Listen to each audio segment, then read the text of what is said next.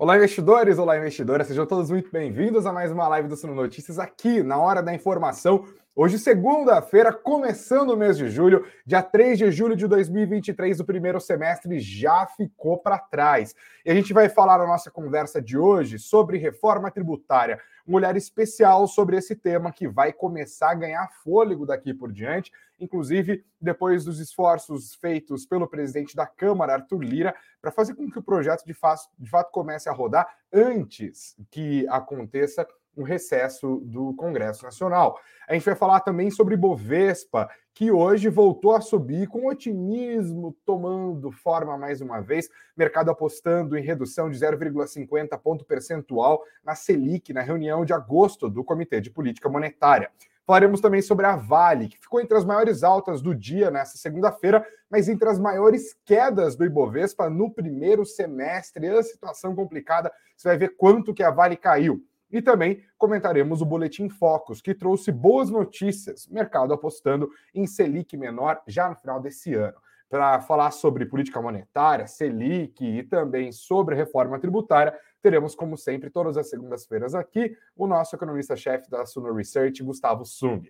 Você, por favor, me ajuda, senta o dedo nesse like, inscreva-se no nosso canal, compartilhe o nosso link e você que está junto com a gente nas plataformas de áudio, faz o mesmo caminho. É like de um lado e seguir o Sono Notícias de outro. Quero também os comentários de vocês aqui. Hoje eu estou curioso, quero saber o que você faz para ganhar a vida? Qual que é o seu emprego? Está aposentado? É estudante? Está trabalhando com o quê? Deixa aqui nos comentários. A gente vai juntos construindo o noticiário dessa segunda-feira, dia 3 de julho de 2023. Eu volto em 15 segundos, logo depois da vinheta.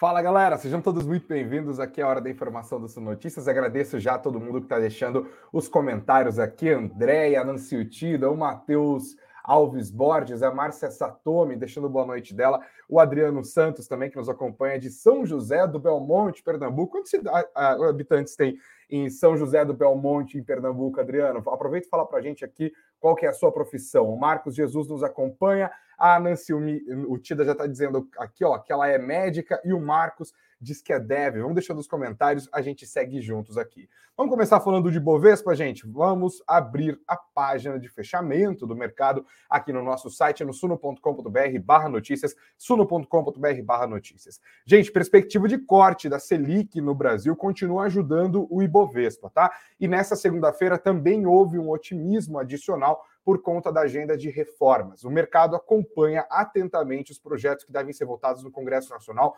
especialmente na Câmara dos Deputados, ao longo dos próximos dias. Isso acabou contribuindo para um maior apetite por risco na Bolsa Brasileira, mesmo num dia de bastante liquidez, de, liquidez bastante reduzida, porque amanhã é feriado nos Estados Unidos, então a galera lá na gringa aproveita para dar aquela esticadinha, né? Não sai comprando muita coisa, mas aqui no Brasil o ímpeto foi comprador. Destaque especialmente para os papéis ligados a commodities. As ações da Vale subiram fortemente hoje, mais de 3% de valorização, e também os papéis da Petrobras avançaram quase 2%. No caso da Petrobras, houve alguma volatilidade nas negociações dos contratos futuros de petróleo, mas duas notícias importantes que são basicamente a mesma, só que em lugares diferentes. Rússia e Arábia Saudita estão aprontando as suas, estão é, cogitando reduzir a sua produção de petróleo. E aí já sabe, né? É menos oferta no mercado com uma demanda estável, pelo menos há uma perspectiva, porque a demanda pode ser que não fique tão estável assim,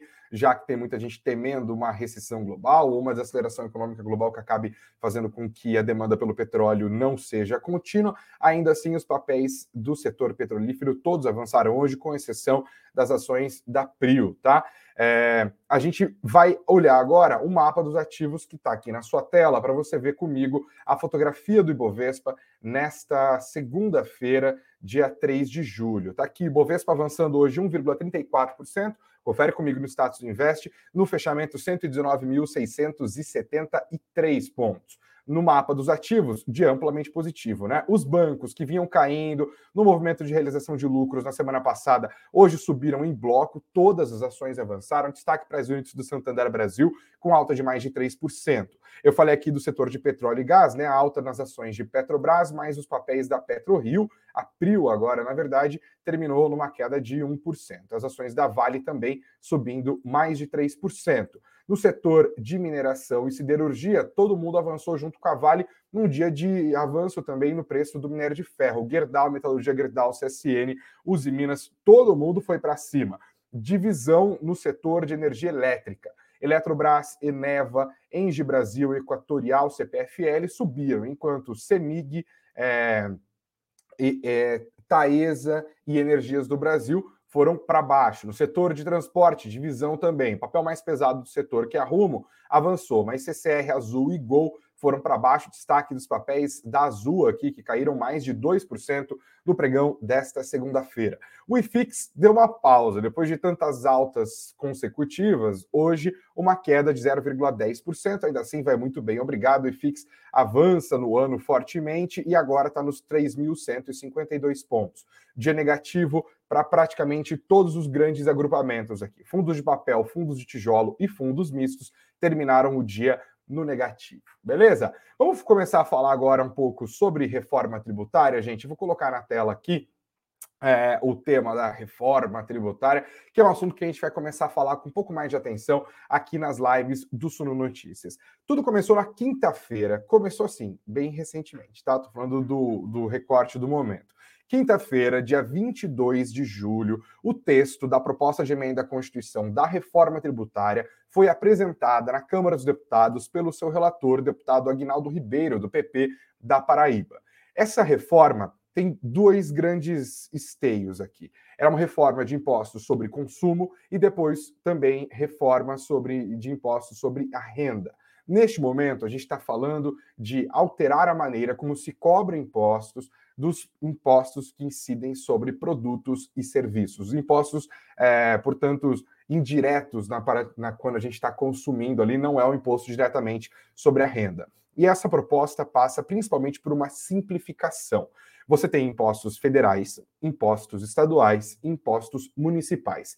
A ideia é juntar boa parte desses impostos. No caso dos impostos federais, por exemplo, nós teríamos segundo a proposta do relator, o IPI, que é o Imposto sobre Produtos Industrializados, o COFINS, que é a Contribuição para o Financiamento da Seguridade Social, e o PIS, que é o Programa de Integração Social, juntos, virando a CBS, a Contribuição sobre Bens e Serviços. E no, nas esferas estadual e municipal, a gente teria uma junção do ICMS, que é o imposto estadual, o imposto sobre circulação de mercadorias e serviços, e o ISS, imposto municipal, que é o imposto sobre serviços, juntando, eles virariam o IBS, o imposto sobre bens e serviços. Como que funciona isso? Né? Como eu disse, é uma proposta de emenda constitucional. Essa é uma das dificuldades de fazer reforma tributária no Brasil, inclusive, porque você tem que mexer com a Constituição, o que significa que você precisa para que isso aconteça, de um apoio de três quintos dos deputados e dos senadores em votação de dois turnos nas duas casas. Depois que essa votação acontece, vamos supor, ah, beleza, houve a aprovação ali. Aí o governo vai, promulga a PEC, ela passa a incorporar a nossa Carta Magna, e aí o governo tem um prazo de 180 dias para enviar uma proposta de alteração dos impostos sobre a renda, a segunda parte da reforma tributária. Mas nós temos visto nos últimos dias uma movimentação importante de vários agentes políticos, inclusive dos governadores. Por exemplo, houve uma união entre governadores da região sul do Brasil e da região do Sudeste, além do Mato Grosso do Sul, que está no Centro-Oeste, mas que está andando politicamente junto com os estados do Sul e do Sudeste, para fazer uma reunião amanhã, terça-feira, em Brasília, com a tentativa de unificar a posição desses estados sobre a reforma tributária. Também há neste grande grupo um grande líder, o governador do estado de São Paulo, Tarcísio de Freitas, do Republicano. Ele tem se tornado a principal voz deste grupo de governadores e também dos descontentes com a reforma tributária. Ele está junto com o governador do Rio de Janeiro, por exemplo, Cláudio Castro, na proposta de dar fim ao Conselho Federativo que é o Conselho Federativo? Na proposta apresentada pelo relator, é, o Conselho Federativo seria o comitê formado pelos estados e pelos municípios com a atribuição de centralizar a arrecadação do IBS, o Imposto sobre Bens e Serviços, seria essa junção do ICMS e do ISS, certo? O Tarcísio é contra esse conselho, ele defende que, na verdade, seja criada uma Câmara de Compensação, um lugar em que os estados fariam um encontro das contas que seriam arrecadadas desses recursos, para, ao final das contas, resolver essas operações ao final de cada dia. Inclusive, no sábado, o governador de São Paulo, Tarcísio, apresentou ao relator da reforma tributária algumas sugestões de alterações.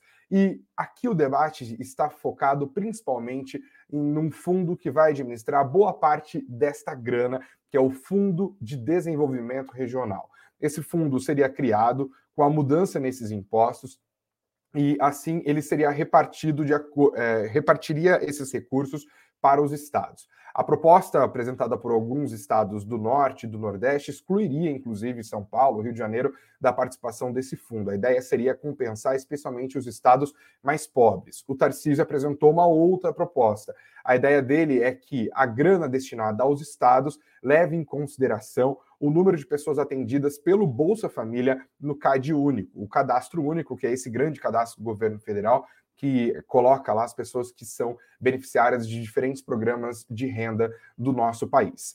E outra questão importante, que também ajudou a trazer a reforma tributária para a pauta da nossa conversa nesta segunda-feira. O presidente da Câmara dos Deputados, Arthur Lira, traçou uma agenda de trabalho nessa semana para fazer andar não só a reforma tributária, mas também do projeto que restitui o voto de qualidade no CARF, que é o Conselho Administrativo de Recursos Federais. Quando você tem um problema com a Receita Federal, você discorda da cobrança de alguns impostos, você recorre ao CARF. E a mudança no voto de qualidade tende a beneficiar o governo e aumentar a arrecadação, que é uma das propostas do ministro da Fazenda, Fernando Haddad, especialmente quando ele apresentou lá o arcabouço fiscal, né, que traz a necessidade de um aumento da arrecadação da União para que a União consiga entregar os superávites primários pretendidos no arcabouço. O próprio arcabouço fiscal também tem que ser avaliado pela Câmara, depois de ter sido alterado no Senado. E, além disso, o Arthur Lira quer dar andamento ao primeiro turno da reforma tributária, lembrando que ela tem que ser votada em dois turnos,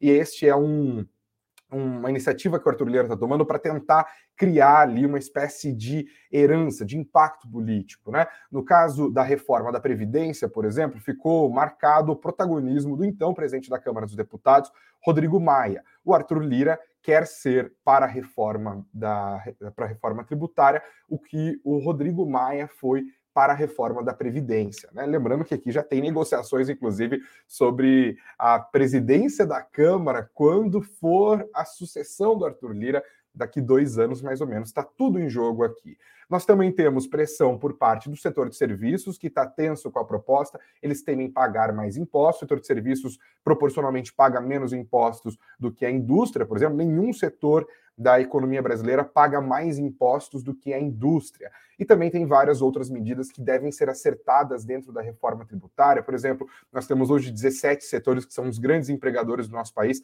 que não que estão recebendo descontos nos pagamentos dos impostos sobre a folha de pagamento. Né?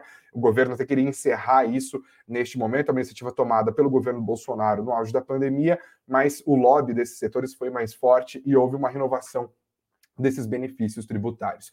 Que pagar imposto no Brasil é um caos, que as empresas gastam muito tempo e muito dinheiro para conseguir pagar impostos, a gente sabe. Mas será que essa proposta que foi apresentada pelo relator é a melhor? E será que a oposição dos governadores, inclusive do governador de São Paulo, Tarcísio Freitas, é suficiente para aperfeiçoar o texto? Ou o que está por detrás disso é uma tentativa de, de novo, adiar a votação?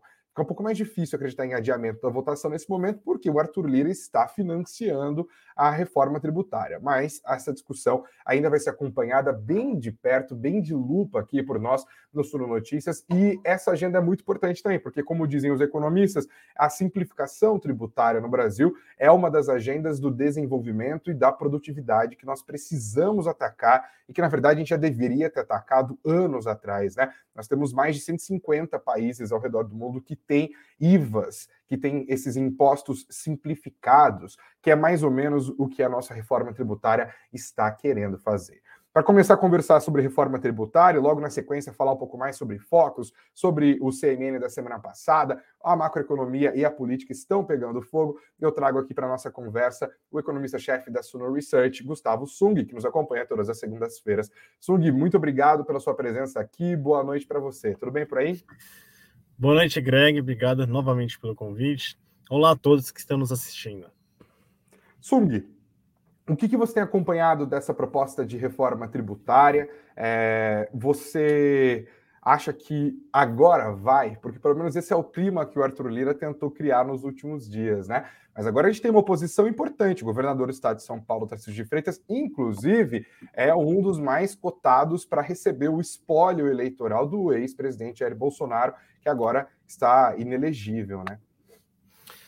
Bom, eu acho que a conversa agora está mais madura do que tentativas que ocorreram em diversas vezes no passado. É, a gente já teve uma discussão de novo arcabouço fiscal, em seguida, para a boa execução, e um dos pilares para a gente ter esse arcabouço bem feito e bem executado passa pela reforma tributária, que você, ao longo da live, trouxe muito bem as principais diretrizes.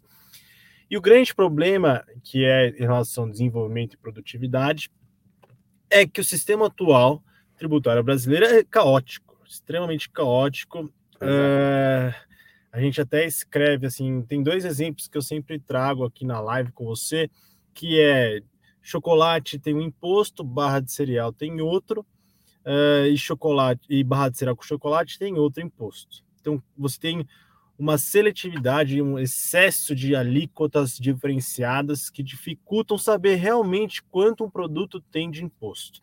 Tem outro problema que eu gosto de trazer, e eu escrevi no relatório que saiu hoje para os assinantes da Suno, um texto bem didático sobre os problemas atuais, e é, simplesmente tem um ponto bastante interessante. É, são os benefícios fiscais que é vinculado ao ICMS que é uma que faz parte da discussão que está tendo agora. Por exemplo, uh, você tem no Centro-Oeste é um grande produtor de carne e você tem frigoríficos estabelecidos em São Paulo. Por quê? Porque tem benefício. Da mesma forma, você tem montadoras de carro lá no Centro-Oeste. Por quê? Porque tem benefício fiscal. Se você pensasse de uma forma mais uh, estrutural, você estaria pensando, pô, frigorífico tem que ficar perto onde se produz carne e carros com motodoras perto de locais de centro de distribuição, onde você tenha mais excesso e demanda por carros. Só que não, as pessoas ficam vendo onde tem melhor custo tributário e não menor custo econômico, financeiro e gera um caos uh, de eficiência na economia que diminui a produtividade. Então você tem diversos problemas que precisam ser resolvidos. E isso passa, por exemplo, na guerra fiscal, a ideia de ter um fundo que compense as desigualdades setoriais, é, regionais. Por exemplo, você deixa de existir esses benefícios porque você exclui, é, distingue o ICMS, e aí essa ideia de benefícios fiscais que estados têm para atrair não vai existir mais.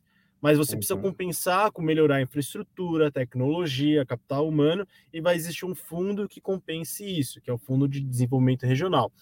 E aí existe o outro fundo, que é o Fundo de Compensação de Perdas, que os estados teriam uh, com a perda de arrecadação de atividade via ICMS também.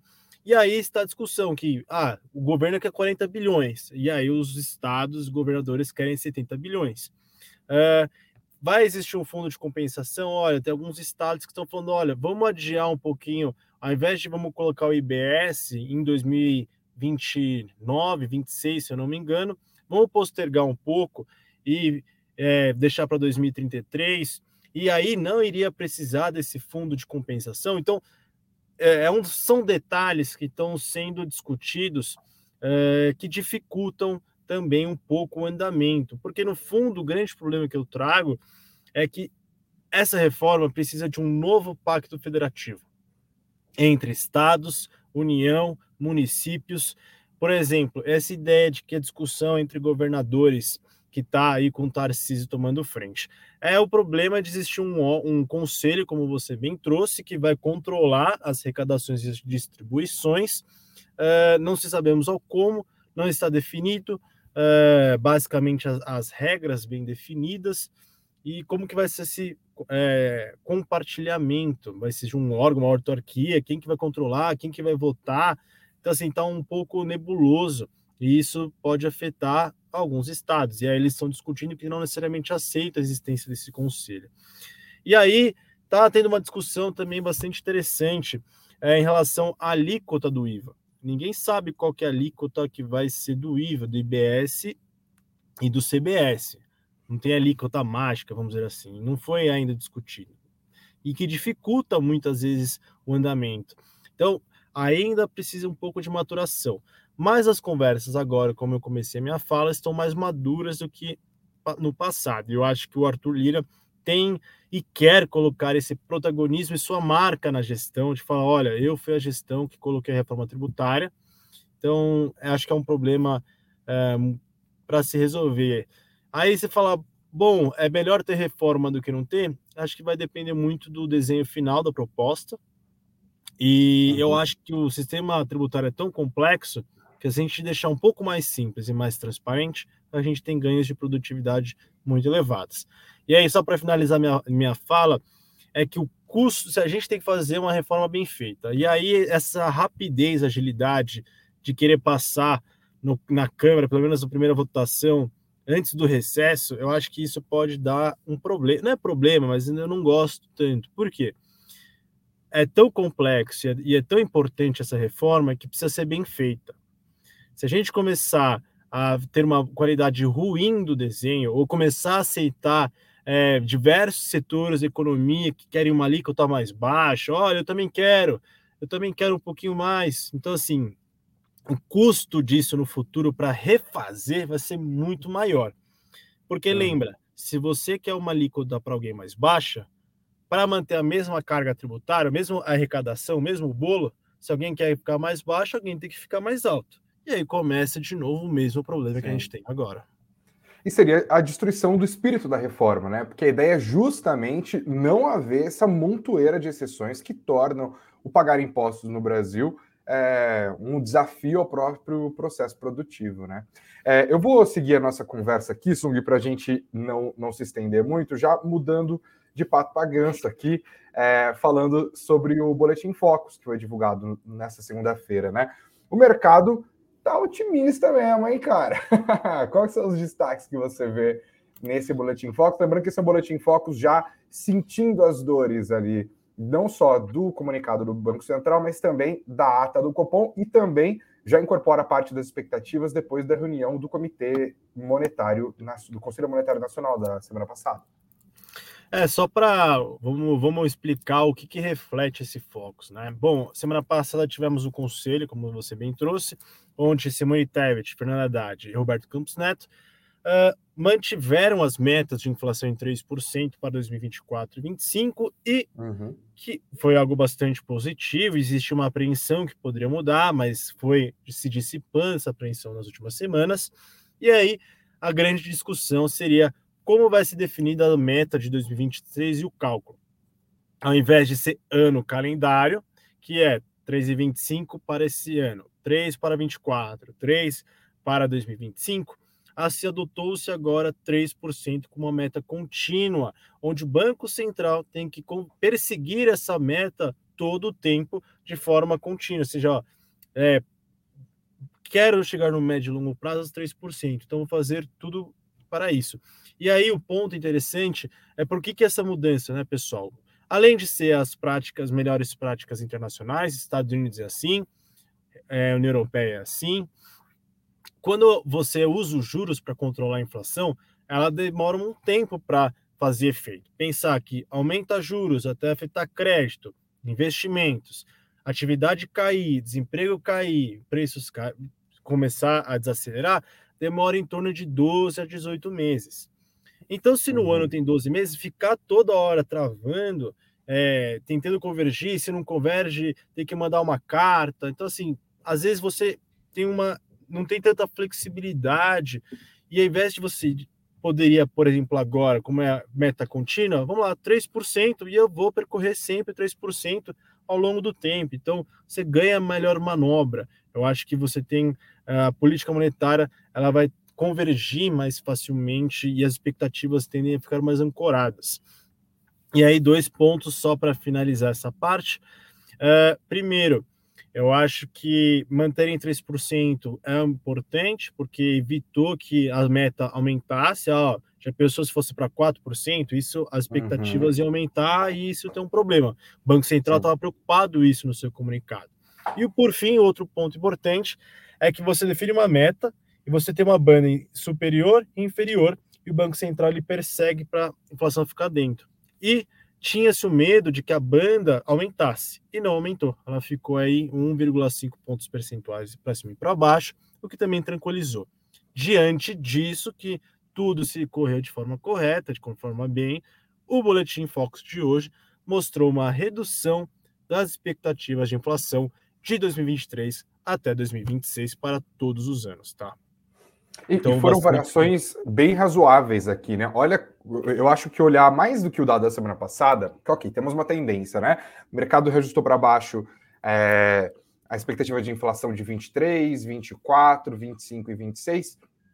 Beleza. Mas vamos comparar com quatro semanas atrás, que eu acho que ajuda. É um mêsinho, né, Gustavo? Um mêsinho é nada em termos de economia. E um mês atrás o mercado acreditava que as, o IPCA de 2023 fosse ficar em 5,69. Agora já está em 4,98 depois de, de sete semanas seguidas de alta. Para 2024, passou de 4,12 para 3,92%. Cinco semanas de, de alta, falei, né? Sete semanas de queda consecutiva. Queda. Aqui, isso. cinco semanas de queda consecutiva na projeção.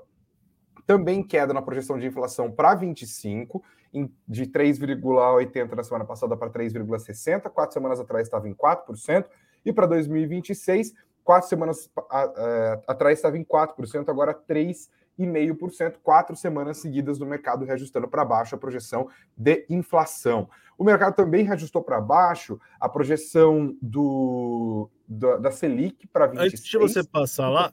né? Pode falar antes de você falar da Selic, pode deixar aí, Greg, por favor, para a inflação. Claro, claro. 5,26. Só você estava falando de 4% a quatro semanas, coisa bem rápida. É, a discussão era por que, que ficou em 4 por muito tempo, porque existia, diante dos ruídos do governo, de que poderia se alterar a meta, e o mercado estava uhum. enxergando que poderia para 4, e aí Sim. ela ficou, nesse período, por muito tempo, acima da meta estipulada pelo Banco Central. E aí, a dificuldade de baixar juros antes era muito por conta das expectativas que estavam acima do desejado.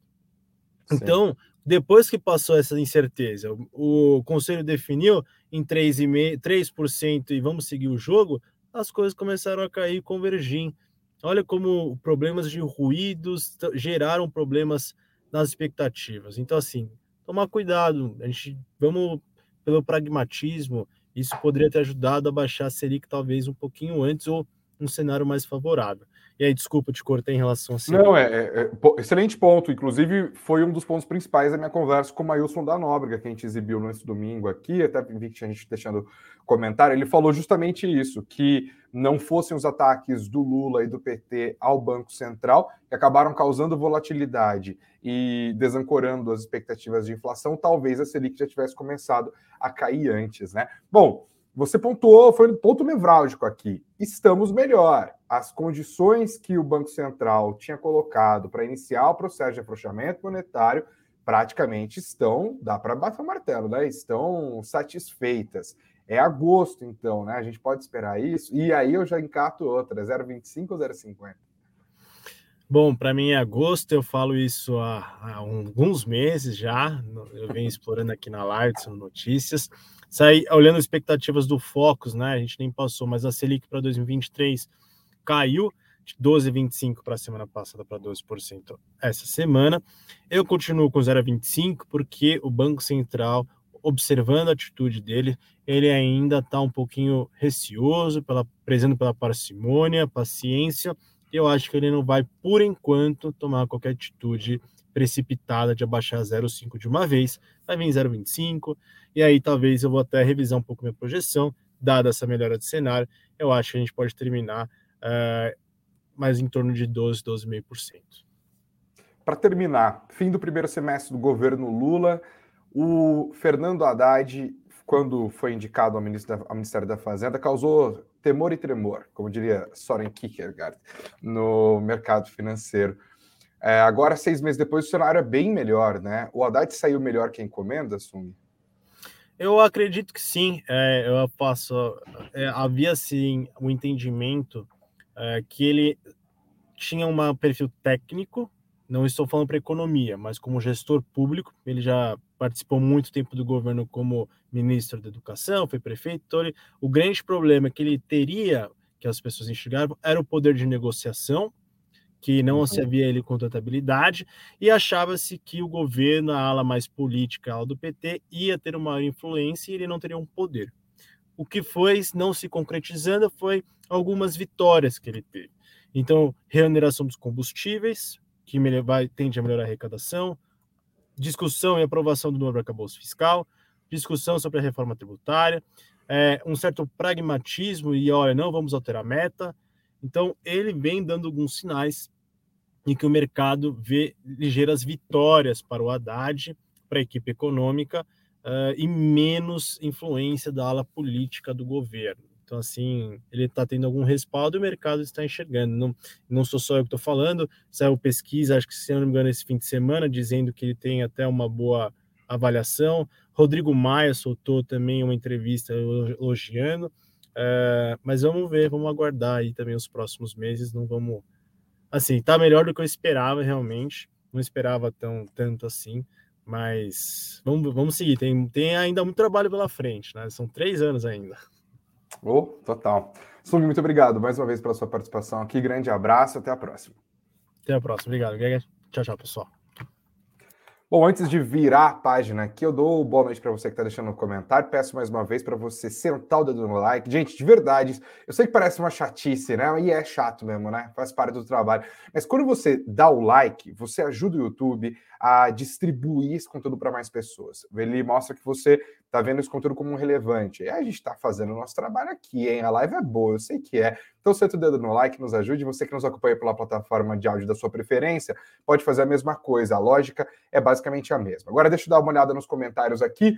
Tem o Fernando Freitas, deixando boa noite dele de Rio Verde, Mato Grosso do Sul. O José Rodrigues, que nos acompanha em Juazeiro do Norte. Mas agora eu vou ler os comentários das profissões, hein? Que eu estou pedindo aqui. Vamos ver se vocês estão respondendo. Ó, o Sala de Minas aqui, que está nos acompanhando de Mirassol, interior de São Paulo, diz que é executivo de contas de uma locadora de carros. Obrigado, Sala de Minas, pelo comentário aqui também. O Adriano está respondendo a minha pergunta lá de trás, diz que a cidade dele tem pouco mais de 40 mil habitantes, mas que ele está de férias, que ele mora em Americana, é vizinho ali de Piracicaba. O Jebson Dantas nos acompanha de Roterdã, na Holanda, chiquérrimo. Nós temos também aqui o professor Kleber Rezende, junto com a gente de Ouro Fino, em Minas Gerais. Mas cadê os, os, as profissão? As profissão, a Nancy Tida falou ali que ela é médica, o Newton Ferreira diz que ele trabalha no departamento financeiro. Esse é o departamento que eu mais faço amizade na Suno, e o RH também, porque eu não sou bobo nem nada. Deixa eu dar uma olhada aqui, tem mais comentários também. O Tiago Oliveira diz que ele é programador.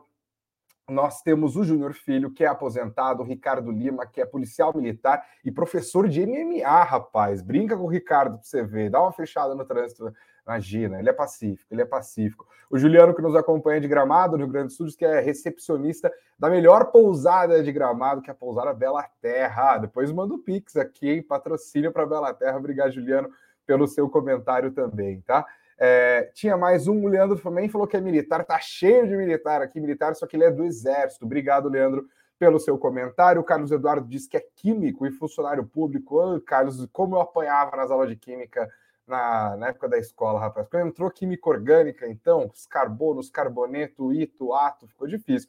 Anice Montenegro diz que ela é professora de educação infantil em Itapema, Santa Catarina. Obrigado pelo seu comentário. O Passo a Passos, Vitor Passos, diz que é engenheiro da computação, que ele está atuando na área industrial com robótica. Que legal, Vitor. Vai ganhar muita grana, hein? Tá progredindo. Obrigado pelo seu comentário. O Carlos nos acompanha, diz que ele é químico de usina nuclear, na eletronuclear, em Angra dos Reis. O Kaique diz que ele é bancário. Tem mais professor aqui, o Valdecir, que é professor da educação básica. Obrigado, gente. Vamos deixar nos comentários, daqui a pouco eu falo um pouquinho. O Valdir adorou o elogio do Song aqui, já está fazendo o Haddad 2026. E se o Lula deixar, hein? Eu acho que o Lula vai querer concorrer de novo, Aldir. Obrigado pelo seu comentário. Gente, um outro recadinho para vocês é que amanhã é um dia muito especial. A gente está fazendo uma programação especial aqui no Suno Notícias, porque os fundos imobiliários estão completando 30 anos, completaram agora, no final de junho. E a gente está fazendo conteúdos especiais no nosso site e também nas nossas plataformas multimídia. E amanhã é um conteúdo mais do que especial. Eu vou ter o prazer de conversar sobre a indústria dos fundos imobiliários. Cadê o Edson Waters, que sempre vem falar aqui de fundos imobiliários? Com o Papa dos Fundos Imobiliários aqui da Suno, o professor, não é nem da Suno, né? Ele é o Papa real de todas as religiões dos fundos imobiliários. O professor Baroni vai estar comigo aqui às 20 horas. Uma live que vai ser transmitida no canal do Suno Notícias e também no canal do professor Baroni. Estaremos os dois ali ao vivo falando sobre a evolução dessa indústria, sobre as dificuldades que foram vencidas. Eu quero entender um pouquinho mais da história do Baroni, por que, que ele se tornou esse grande nome da indústria. E, claro, vamos falar sobre as perspectivas para os próximos 30 anos dos fundos imobiliários. Às 20 horas, nessa terça-feira, dia 4 de julho. Claro que esse conteúdo também vai ser transformado em podcast e vai para todas as plataformas de áudio do Suno Notícias. Mas não se esqueça, a coloca aí na tua agenda. Amanhã tem a live das 19 horas normalmente, eu estarei aqui bonitinho. Acabou a live das 19 horas, você continua aqui nesse mesmo bate-canal para acompanhar minha conversa com o professor Baroni no especial Fundos Imobiliários 30 anos. Estou aguardando por você desde já. E ó, aqui no nosso canal do YouTube já tem disponível, você pode deixar ali a notificação para você receber, caso você não consiga acompanhar a nossa live. Tem gente que está trabalhando, está na faculdade, está no trânsito e tal, mas 8 horas você consegue acompanhar a minha conversa com o Baroni aqui, tá bom? Estou aguardando vocês. Mais destaques, gente. Agora vamos para o mundo corporativo, falando do fechamento do primeiro semestre aqui. Olha o que aconteceu com a Vale, né? Vamos olhar as ações que mais caíram no primeiro semestre de 2023. O Ibovespa andou, né? Mas nem todas as ações acabaram andando junto. O Ibovespa no primeiro semestre de 2023 e em 2023 até aqui, óbvio, né? Acumulou uma alta de quase 8%, 7,61%, já é um pouquinho mais, considerando que teve uma alta de quase um ponto e meio hoje, tá? É, e nós temos aqui as variações mês a mês. Começamos, janeiro 2023 o Ibovespa subiu, subiu até mais do que muita gente esperava, o pessoal já estava desesperado, falando que o Brasil ia virar Venezuela, que ia ter revolução comunista, blá, blá, blá, blá, blá, que o Lula ia fechar a igreja, a galera é desesperada. Calma, gente, calma.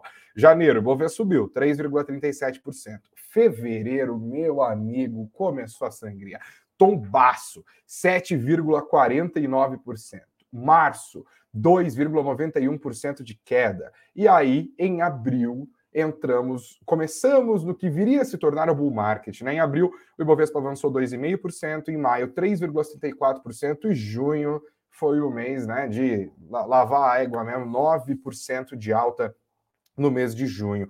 Quem não se deu bem no primeiro semestre, olhando só para as empresas que estão no Ibovespa, quem se deu pior foi a Alpargatas. A empresa perdeu 38,33% do valor no primeiro semestre desse ano. Na sequência, a Melius, Cash 3, pois é, a Melius tombou 33,81%. Açaí, 29,09% de queda. E aí vem em quarto lugar a maior mineradora do país, a Vale, 26,16%. Em quinto lugar, o Carrefour, que caiu 23,24%.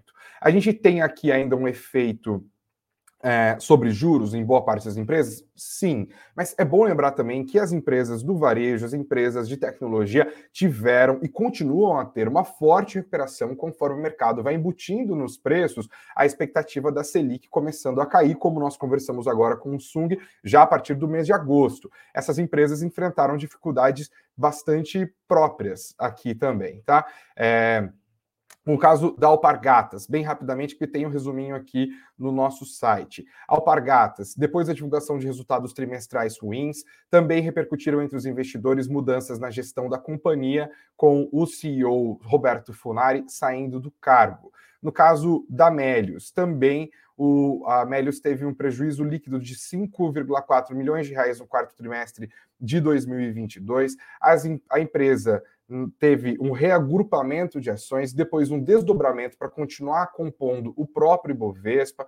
É, o prejuízo da empresa foi reduzido de um trimestre para o outro, mas ainda assim, resultados complicados. No caso do açaí, teve uma enorme movimentação.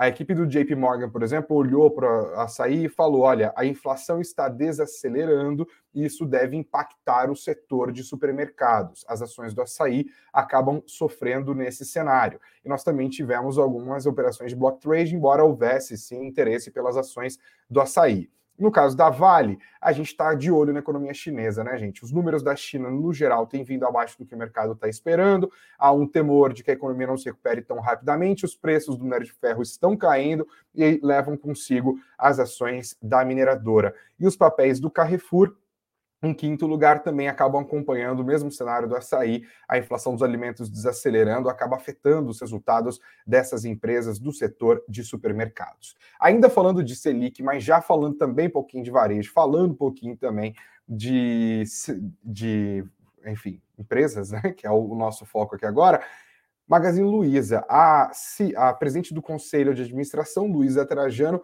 está organizando um abaixo assinado para pressionar o Banco Central pelo corte da Selic. Nem precisa mais, Luísa, vai cortar agora, em agosto. Bom, se não cortava, o verbo invadir o Banco Central a, a lá 8 de junho, né? 8 de janeiro, mas acho que vai mesmo, né? Bom, ela disse que está organizando esse abaixo assinado e a informação foi publicada pelo Lauro Jardim no jornal o Globo, tá? Ela diz que está lutando para baixar os juros e ela diz que se os juros não baixarem, muita gente vai acabar perdendo emprego porque o empresário também não aguenta mais, o cenário está complicado mesmo, né? E outro destaque do dia, ainda falando sobre varejo, vai para Americanas. Também Lauro Jardim revelou quanto ganharam os ex-diretores da Americanas ao vender as suas ações coincidentemente antes da fraude de 25 bilhões de reais se tornar pública. Segundo a apuração do Lauro Jardim, 244 milhões de reais em ações foram vendidos no segundo semestre de 2022 por diretores da Americanas antes das ações da empresa virarem pó. O ACO da empresa, Miguel Gutierrez, vendeu 156 milhões de reais nas operações de, na, nas ações.